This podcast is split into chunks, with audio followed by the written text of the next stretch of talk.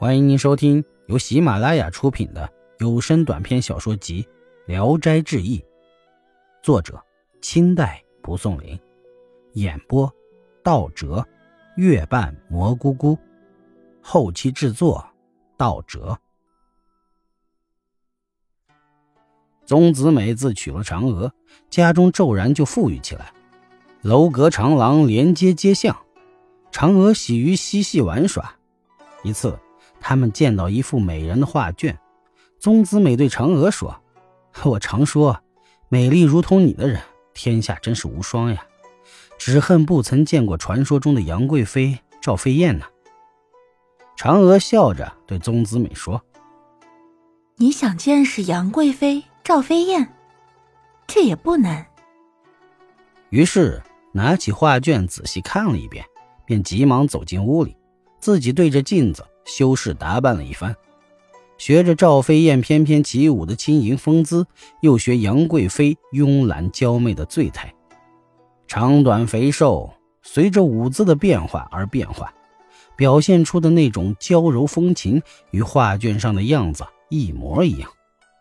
嫦娥刚扮装起舞时，有一个婢女从外面走进来，见了嫦娥，几乎都认不出来了，惊讶地问她的同伴姐妹。再仔细端详，才恍然大悟而笑。宗子美说：“我得到你这么美丽的娇妻，历史上的美人也就都在我的屋子里了。”一天夜里，刚刚睡下，忽然数人把门撬开进来，火光将墙壁照得通亮。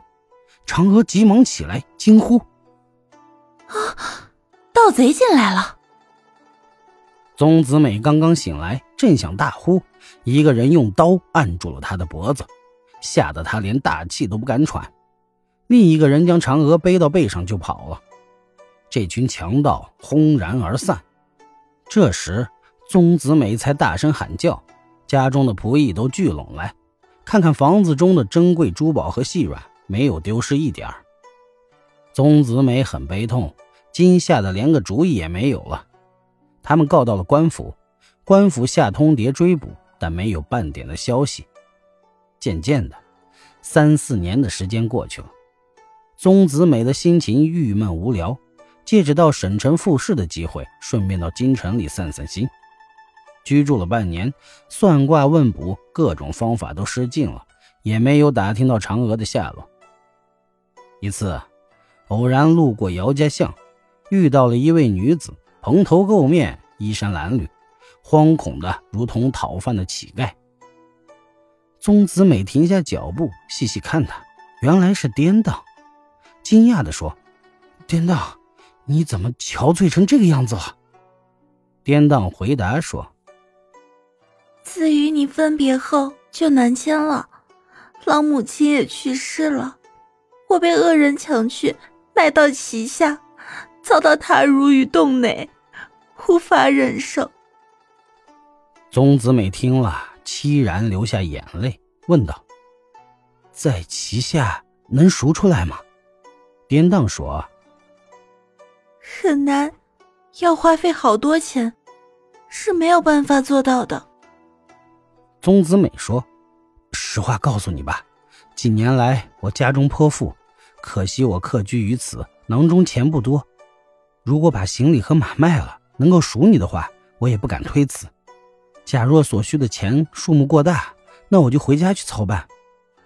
颠当与他相约，明天在西城的丛柳下相会，并嘱咐一定要他一个人去，不要让别人跟从。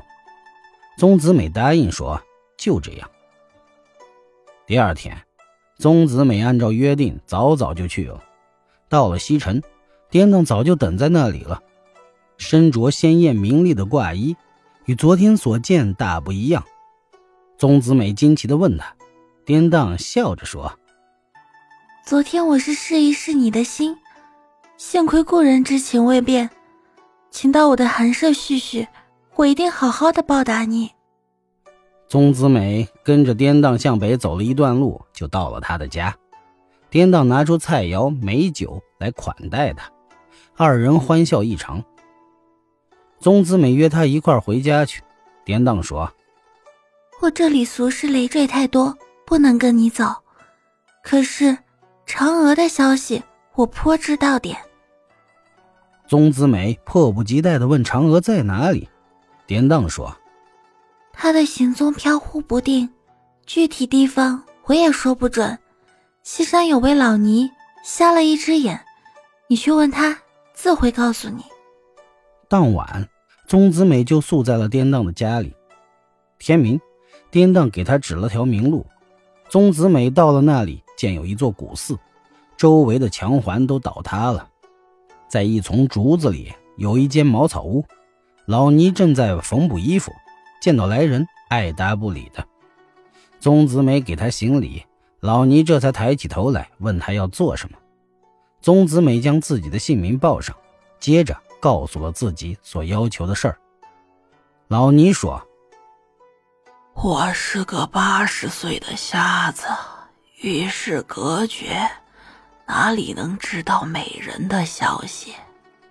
宗子美苦苦的哀求他，老尼才说：“我实在不知道，有二三家亲戚明天晚上来访，或者小女子们能知道这事，也说不定。你明天晚上来吧。”宗子美就出来了。本集演播到此结束，谢谢大家的收听。